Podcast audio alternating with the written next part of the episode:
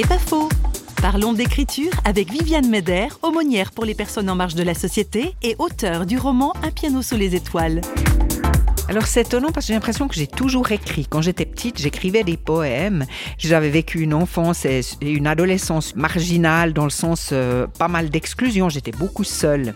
Et quand je vivais un rejet, que ce soit à la maison, que ce soit par rapport à, à l'école, aux copains, aux copines, euh, j'écrivais. Et c'est là que je découvrais que le fait de pouvoir mettre des mots sur mes émotions avait un effet euh, libérateur, on dirait peut-être aujourd'hui thérapeutique mais à ce moment-là, en tout cas, moi, ça me faisait du bien de pouvoir écrire.